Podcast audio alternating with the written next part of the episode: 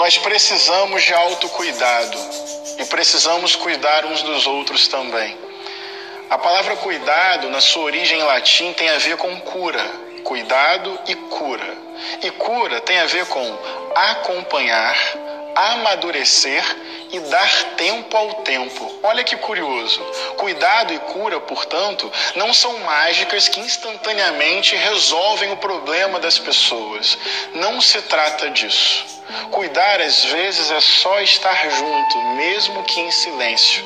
É estar e ser presente na vida de alguém.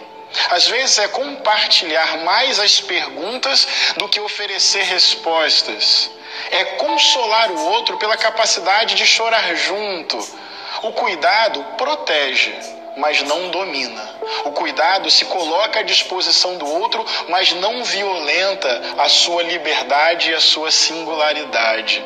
O cuidado exige tempo, perseverança, paciência, respeito profundo pelos limites e pelas possibilidades da outra pessoa. Vou dizer algo.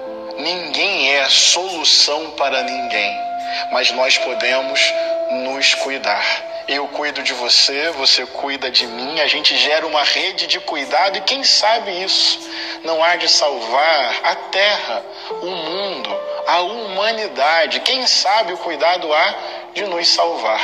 Que nessa semana, com essa devida delicadeza e paciência, possamos cuidar uns dos outros. Fraterno abraço.